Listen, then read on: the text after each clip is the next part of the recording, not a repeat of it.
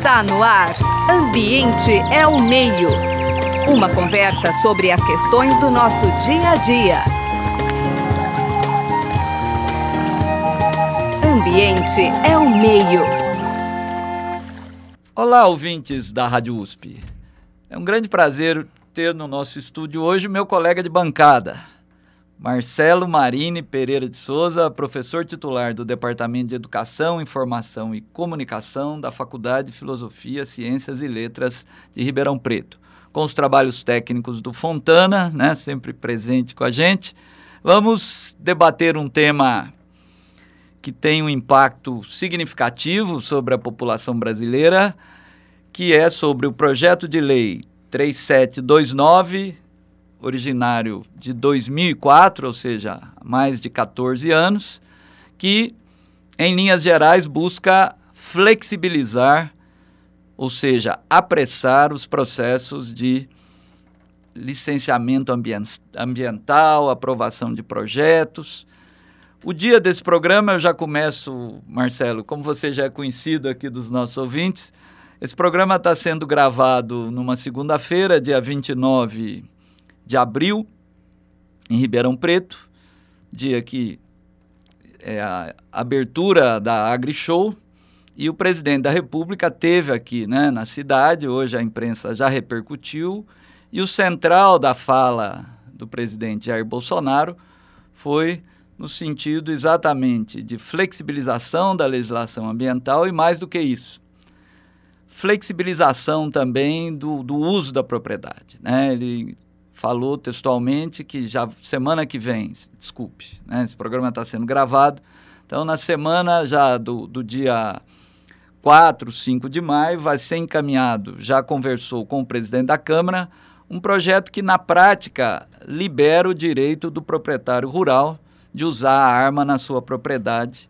da forma que lhe aprouver. Né? O Brasil já está sendo campeão de mortes no campo, até a Rede Globo, no seu programa fantástico, teve que dar destaque, porque, infelizmente, um destaque extremamente negativo. Né? São, praticamente duplicou o número de mortes no campo, o número de famílias expulsas né, de suas propriedades. Então eu começo perguntando: é essa, essa questão central a se debater numa AgriShow, Marcelo Pereira? Muito obrigado pela sua presença. É, Boa tarde a todos, um prazer participar do programa, seja de que lado da bancada for, como entrevistado ou entrevistador. É sempre um prazer muito grande. Entendo esse programa como um espaço privilegiado de debates de questões ambientais. Muito bom. É claro que não, né? Quer dizer, a AgriShow teria muito mais a discutir e, e falar a respeito do que liberar as capitanias hereditárias do novo, do novo milênio. Que no fundo é isso, né? É liberação das capitanias hereditárias. O próximo passo é dar poder de juiz também para o, o dono da fazenda, né? Sempre pode matar, escravizar quem quiser fazer grandes leis. Esse, é, entendo eu, Zé Marcelino, que esse é parte do, do desgoverno que a gente vive, né?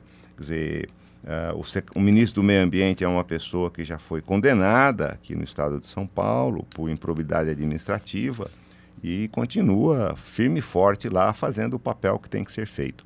A área ambiental, cada vez mais, é uma commodity, né? uma commodity. Infelizmente, esse, esse tem sido a ótica do atual governo. A gente lamenta, claro, lamenta porque o Brasil poderia assumir outro papel internacional e com a própria população, mais importante do que o papel internacional, são os compromissos com a própria população. Mas não é isso que a gente vê. Portanto, só tem a lamentar realmente. Quando você fala que a área ambiental tornou-se uma commodity, exatamente o que você está querendo dizer? Eu estou querendo dizer que ela é, ela é fruto, perdão, ela é usada para trazer como fruto o dinheiro. Né? Então, acho que esses graves, esse grave comportamento das mineradoras nacionais e multinacionais, total descaso com a sociedade, com a população, com a questão ambiental, né? dizem que é acidente, isso é um crime anunciado, né? morte anunciada, uh, e nada acontece, nada, nada acontece. É, o desmatamento que aumenta, a progressiva isenção e anistia que é dada para vários setores, em especial o agronegócio brasileiro, o latifundiário, você enxerga como apenas uma, uma maneira pela qual as pessoas vão ganhar dinheiro. E deixar, tá mesmo? Quando rompe uma barragem, fica muito claro que a gente comenta assim, nós vamos pagar a conta, né? Uh, o agronegócio ele é mais difuso, ele não haverá uma ruptura de barragem. O que ele pode existir, como já existiu, por exemplo, lá no Rio Taquari, cabeceira do, do Pantanal, quer dizer, uma má condução total do Planalto, você teve uma destruição do Rio Taquari na planície, que é o Pantanal. E fica por isso mesmo, né? erosões enormes, uma ocupação inadequada, a pessoa ganha o dinheiro e larga o bagaço. Isso eu chamo de commodity, é uma mercadoria para ele ganhar dinheiro e negociar por aí. Né? Bom, vamos falar um pouquinho então do projeto de lei 3.729, originalmente de 2004, né, com várias, vários substitutivos. Ele atualmente ele tramita em regime de urgência, o que significa a dispensa de uma série de exigências regimentais do ponto de vista das diferentes comissões pelos quais ele passaria. Né? Nesse ano de 2019, o relator é o deputado federal pelo Democratas de São Paulo, Kim Kataguiri. Então, eu queria que você comentasse um pouquinho assim as principais características, nós vamos discutindo aqui os principais tópicos desse projeto, mas de uma maneira geral, qual é o espírito desse projeto, Marcelo? É, infelizmente, o espírito desse projeto é o espírito desse atual governo, que é o desmando na área ambiental. É, portanto, o licenciamento ambiental que já está aqui há décadas, né, desde 1981, com a criação da Política Nacional do Meio Ambiente, houve, claro, adaptações e alterações necessárias, como tudo, toda lei faz, mas ele é um, um licenciamento muito bom hoje, muito bom. Ah, pode melhorar, tudo pode melhorar, tudo, a educação, a saúde, o transporte, tudo pode melhorar. Mas não é acabando que você vai melhorar. Né? E, o, e o projeto atual, ele é bastante perigoso em, em vários pontos, que nós vamos comentar é, ponto, é, caso a caso, né? caso a caso. Então, nós temos, por exemplo, desde é, licenciamento com cancelamento de condicionantes, restrições de demarcação de terras indígenas, unidades de conservação, uh, empreendedor que vem questionando, claro, os latifundiários, a compensação ambiental, libera eh, geral e restritamente para estados e municípios, tirando da União essa possibilidade de, de administrar, e a gente tem chamado esse licenciamento flex. Então, Mas vamos... podemos falar ponto a ponto. Então vamos começar pelo licenciamento flex, quer dizer, qual que é a ideia? Né? O argumento eu acho que é sempre aquele que tudo vai para Brasília, tudo é muito lento, por que não deixar que cada unidade federada, que cada município, né, conhecendo a sua realidade local, não seria o local mais indicado para definir as regras e para licenciar o, o empreendimento? Então, é, as pessoas comentam isso, Zé Marcelino, como se isso não existisse no Brasil. Quer dizer, quem licencia no estado de São Paulo não é o IBAMA, é a Secretaria do Meio Ambiente do Estado de São Paulo. Então, o que está em jogo não é o licenciamento, o ato de licenciar. No município de Ribeirão Preto, que nós vivemos, eh, quem licencia atividades de impacto municipal é a Secretaria do Meio Ambiente do município. O que está em jogo não é o ato do licenciar, é o ato de disciplinar, de legislar. E num, num, assim, num país como o nosso, a própria legislação, no artigo 24 da Constituição Federal, fala claramente que cabe ao, à União dar as diretrizes gerais. Então, ela vai montar um esqueleto a partir do qual uh, os estados e os municípios poderão fazer as suas leis complementares para garantir as especificidades. Até porque o dano ambiental ele não respeita a, a, o limite de município, né? Nem de estado. Né? Então, o IBAMA entra todas as vezes em que há um empreendimento de maior magnitude, etc., até robusto, o município não tem estrutura para licenciar e muitas vezes os estados também não. Agora, o que está em jogo é determinar que os estados e municípios façam as regras. Nós vamos ter, da mesma maneira que temos no ICMS, né, uma possibilidade muito concreta de termos uma briga ambiental Então o Estado fala, venha para cá que, é que você não precisa fazer nada, etc. É possível. E, e, o, e, o, e a União perde a possibilidade, então, de manter essa unidade em todo o país. É muito, muito difícil aceitar isso, né? Nós vamos ter uma guerra ambiental, né? A guerra de descontrole ambiental, né? Venha para cá, porque aqui não precisa fazer nada. Uma outra característica do, do, do projeto também, Marcelo, é a possibilidade de concessão de licenças totalmente concentrada no órgão federal, mas sem consulta, por exemplo, quando envolve terras indígenas, a FUNAI, né, quando envolve o patrimônio histórico e artístico nacional, a UIPAM, né, quando envolve questões de biodiversidade, a ICMBio. Ou seja, você retira né, interlocutores significativos. Há riscos nesse processo? Muitos riscos. Eu quero, assim, frisar ao nosso ouvinte que o licenciamento não é concentrado no IBAMA, como eles comentam. Não é, não é. Os estados e os municípios têm uma autonomia bastante grande. Mais que isso, Zé Marcelino. Quando eles dizem assim, não, iremos ficar atentos apenas aos grandes empreendimentos, aos grandes impactos. Isso já existe no Brasil há mais de 15 anos, que há uma repartição de impactos significativos, EIA, impactos não significativos, um relatório mais expedito, mais simples, e pequenos impactos, você tem um estudo ambiental simplificado. Você poderia dar alguns exemplos? Claro, uma hidrelétrica, um impacto significativo, um EIA. Né? o que, que, é um EIA? Explica. É um estudo de impacto ambiental. E é simples entender. Os investidores querem saber se aquele empreendimento vai gerar lucro, caso contrário, ele não vai colocar o dinheiro. Bom, o ambiente é da sociedade, ele é um bem social, ele é nosso, ele é patrimônio do, do Brasil. Por que, que eu vou colocar meu rico meio ambientinho em um empreendimento que vai gerar lucro para alguns e vai destruir o meu meio ambiente? Portanto, esse estudo visa a verificação da viabilidade ambiental para a, a sociedade responder e não o ministro responder. E aí como funciona, por exemplo, um esquema de estudo de impacto ambiental, por exemplo, de uma hidrelétrica ou de uma, uma barragem de contenção? Então, uh, o empreendedor faz esse estudo, da mesma maneira que ele contrata engenheiros para fazer a parte de engenharia, ele tem especialista na área ambiental que vai fazer esse estudo ambiental e verificar a viabilidade ambiental desse empreendimento.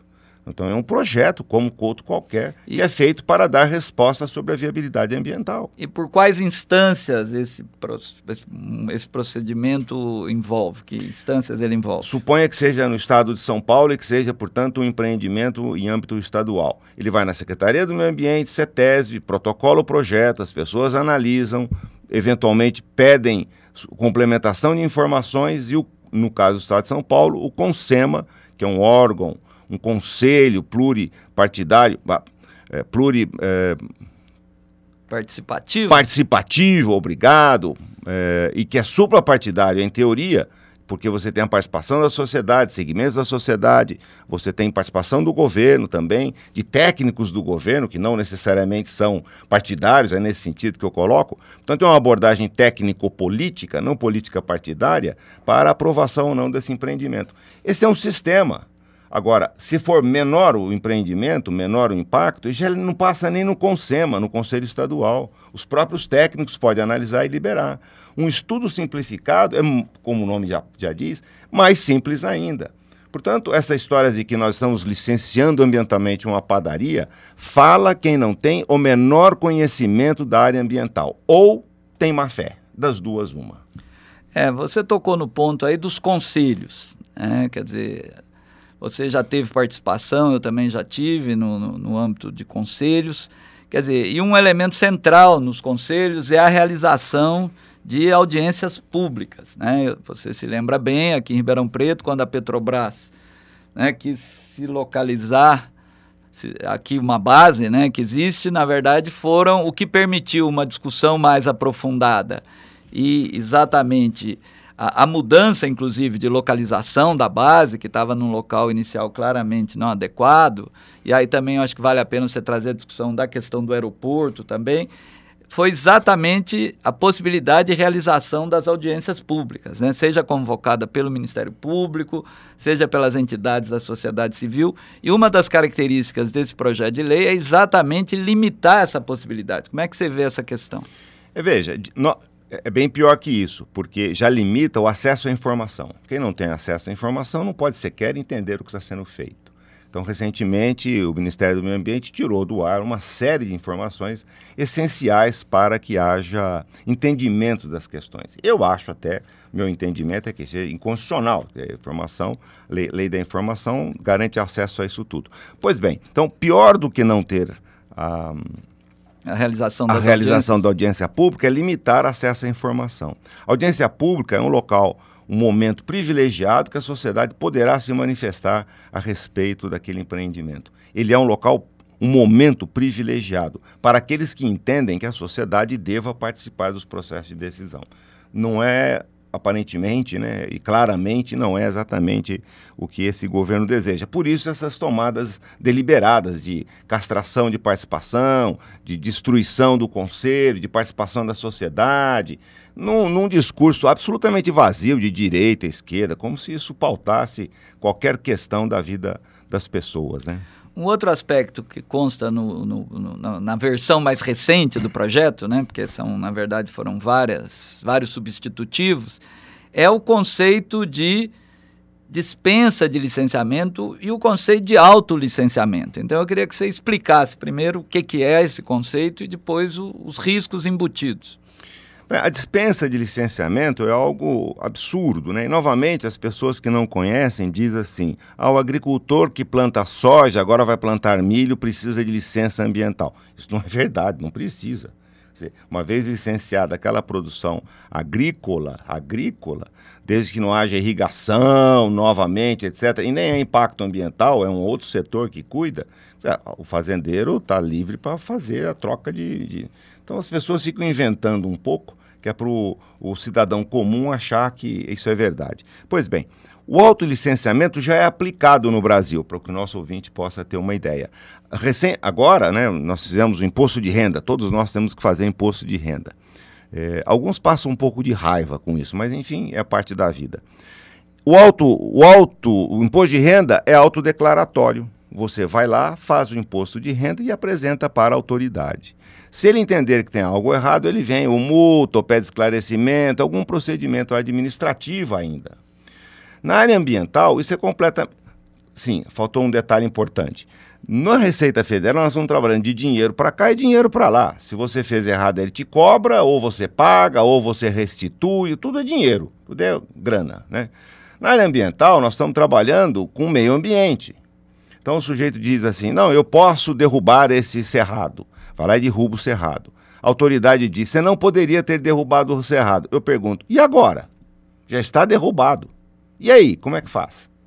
Portanto, são valores que não são trocados e, é, por nada. Não é, é um valor intangível, você não consegue repor esse dinheiro. Portanto, o espírito do autolicenciamento em questões como o meio ambiente não tem cabimento do ponto de vista de gestão, exceto se você realmente quer conceder, e como tem concedido, anistias e isenções. Né? Então você pode fazer à vontade, ah, depois a gente vê. Recentemente, não tão recentemente assim, 2012, mas houve a isenção e anistia na nova lei que substituiu o Código Florestal. Né? Então é nesse caminho que as pessoas estão percorrendo. A sociedade precisa estar atenta a isso. Eles fazem alguma sessão assim, misteriosa, fantasiosa, de que o licenciamento astravanca o progresso e etc., que não é verdade. Licenciamento ambiental vai bem, muito obrigado. Quem vai mal é a qualidade dos trabalhos e principalmente a truculência do empreendedor. É, eu acho que agora talvez discutiu né, aquilo que é mais o senso comum né, que, dos discursos, né, e aí eu queria que você comentasse os atores também, porque né, a atual ministra da Agricultura sempre foi né, linha de frente desse projeto, e agora, enquanto deputada federal, e agora está lá né, no, no, Ministério da Agricultura, na função estratégica. O próprio ministro do Meio Ambiente, como você já comentou, é um ministro claramente associado a esses mecanismos de agilização né, dos processos ambientais. Então, a palavra de ordem é exatamente avaliações mais rápidas, mais curtas. Né? Quer dizer, parece que esse é o espírito que predomina né, em tudo que a gente ouve sobre o tema. E aí, quando a gente vê, por exemplo, desastres, desastres não, né, crimes ambientais, né, como Mariana, como Brumadinho, que exatamente mostram que foi, quer dizer, não, não foi feito o tempo e o cuidado necessário. Quer dizer, é quase que um movimento no sentido oposto daquilo que seria esperado após essas experiências traumáticas pelas quais a sociedade brasileira passou. Não há dúvida. Agora, o, o, o ouvinte tem que estar atento. As coisas, as coisas não são por brotamento espontâneo. Quer dizer, o ministro do Meio Ambiente, que a gente costuma chamar que é anti-meio ambiente, né? Então ele tira de funções técnicas absolutamente importantes, como ICMBio, que toma conta das unidades de conservação, do IBAMA, que tem um papel fundamental, inclusive para agilizar o licenciamento. Quer dizer, tecnicamente, há, me, há, mecanismos e maneiras. Eu, eu, que sou da Associação Brasileira de Avaliação de Impacto, nós discutimos isso dentro da universidade, fora da universidade, com a sociedade organizada, com empresas de consultoria, com as agências ambientais. Há mecanismos e maneiras de você agilizar, mas não precisa desmontar. E ele vai no caminho inverso. Ele tira os técnicos que poderiam dar essa resposta e me coloca cinco policiais militares para tomar conta disso. Para que, que esses senhores estão lá? Eu não sei exatamente o que eles farão. Eu sei o que eles não farão. Eles não farão a agilização técnica, eles farão um desmonte. Então é muito claro o desmonte. Quando você pega a ministra da Agricultura, a, a deputada Tereza Cristina, é igual. Dizer, e, e, as pessoas sempre envolvidas, né? A família, os, os jornais de grande circulação mencionam que a família está envolvida em, em, ocupação de terra indígena. E você começa a verificar, então, que essa frente parlamentar uh, agropecuária, né, que eu chamo de vanguarda do atraso, mas esse é um, um comentário meu. As pessoas estão interessadas, Zé Marcelino, no individual, nos grupos, na categoria, na classe, em detrimento do coletivo. Essa é a grande discussão. Isso não é questão de direita ou esquerda, é questão de direito. A área ambiental é de direito coletivo. Nós, sociedade brasileira, temos o direito de trabalharmos nessa área, de opinarmos sobre ela e participarmos dos processos decisivos. Queira o senhor ministro, queira o senhor presidente ou não. Então ele tem que mudar toda a Constituição e todo o conceito que está por trás de direitos coletivos. E esses ministros que aí estão, eles estão para servir alguns grupos, claramente o agronegócio, claramente o grande capital, como por exemplo das mineradoras, em detrimento das, das questões do coletivo. E como é que você vê os, assim, o que dá para a sociedade fazer, então, nesse contexto, Marcelo? Estar atenta e participar, quer dizer, não aceitar de maneira pacífica o desmonte do setor que tem sido indicado. Então, acho que participar, aqueles que já estão ligados a associações ambientalistas, uh, aqueles que têm ligações a movimentos políticos, movimentos de classe, né? Então, os engenheiros, os agrônomos, todos eles podem e devem se manifestar através dessas associações, ou pessoalmente, como alguns conseguem fazer, por, por computador, vias e diretas. Agora, e esclarecer, nós somos da área, é inconcebível que você tenha um ministro falando tanta bobagem como esse fala e as pessoas ficam olhando. Vai o outro da educação, que é, talvez seja assim, assim, uma caricatura, né? Não, as pessoas podem filmar a sua sala de aula, pode é um negócio assim meio surreal. Mas peraí, que país eu estou? Sabe que eu estou num outro contexto? E essa área ambiental, Zé Marcelino, ela tem que, portanto, ser resgatada pela sociedade, não abandonada. Nós não podemos abandonar. Caso contrário, eles efetivamente vão tomar conta. Do ponto de vista do projeto em tramitação, as informações, não sei se você poderia complementar, mas que já há o risco de, nas próximas semanas, o projeto já ir para o plenário. É, veja, eu entendo que essa questão, várias questões mencionadas uh, nesse, nesse projeto de lei, eles não encontram guarida na Constituição. Essa liberação dos estados e municípios fazerem regras próprias, a, a extinção da, das, dos comitês e consórcios e conselhos, tudo isso é contra tudo aquilo que está preconizado na Constituição. Quero crer, e certamente existe, já existe um movimento do Ministério Público através da Abrampa, que é, um, que é uma, uma, coletividade é, e expressa a preocupação e a indignação por esses últimos movimentos na esfera ambiental, socioambiental, eu diria. A sociedade tem mecanismos de reaver o que essas pessoas estão tentando tirar da sociedade de direito. Né? Portanto, é uma preocupação grande, sim. Acho que a sociedade, aqueles que têm valores ambientais presentes no seu cotidiano, devem sim procurar expressar, assinar listas, verificar junto ao Ministério Público, associações ambientalistas, enfim, movimentos vivos e progressistas da sociedade contra essa questão que é, sem dúvida alguma, Zé Marcelino, um enorme retrocesso do ponto de vista socioambiental. Bom, Marcelo, talvez fechando já, né? Nosso tempo já arrematou-se. Acho que valeria a pena deixar para os ouvintes, não sei se o, o sítio na, na, da, da ABAI, né, da Associação Brasileira, Brasileira, de Impactos Ambientais, onde as pessoas talvez possam se informar mais, ou um, um e-mail de contato pelo do seu grupo de pesquisa. É, é, eu acho que a Associação Brasileira de Avaliação de Impacto, ABAI, uh, www. é avaliacão de impacto, né? Porque não tem cedilha nem tio. Avaliacão, avaliacãodeimpacto.org. É, ela é, sem dúvida alguma, um, uma maneira, mas você tem outras formas. A Associação dos Ministério, do Ministério Público, a Abrampa, e outros muitos, várias associações ambientalistas. Né? Aqui em Ribeirão Preto nós temos a a Pau Brasil, que faz um trabalho gigantesco nesse sentido. Então, a sociedade precisa se organizar, ela não pode simplesmente jogar a toalha, que é o que eles esperam. Né? É, eu queria deixar claro ao ouvinte que essa é uma, é uma mentira, é uma falácia de direita, esquerda. Isso é uma bobagem que as pessoas precisam parar. Quer dizer, não, não existe essa questão de direita e esquerda na área ambiental. Existe aquilo que é de interesse de poucos, como é da Vale e destrói tudo, ou aquilo que é interesse de todos. Isso não significa ser de esquerda ou direita, significa não ser bobo e quieto. É só isso. Não tem nada de esquerda e direita nessa história. Muito bem, o programa Ambiente ao Meio de hoje teve o prazer de conversar com o professor Marcelo Marini Pereira de Souza, que é professor titular do Departamento de Educação, Informação e Comunicação da Faculdade de Filosofia, Ciências e Letras de Ribeirão Preto. Muito obrigado, Marcelo. Eu que agradeço a oportunidade. Obviamente, é sempre um enorme prazer participar desse espaço democrático de debates. Você acabou de ouvir Ambiente é o Meio. Produção e apresentação: José Marcelino e Marcelo Pereira. Música tema: Evandro Navarro. Sonoplastia: Mariovaldo Avelino. Ouça também este e outros programas em www.ribeirão.com www.usp.br.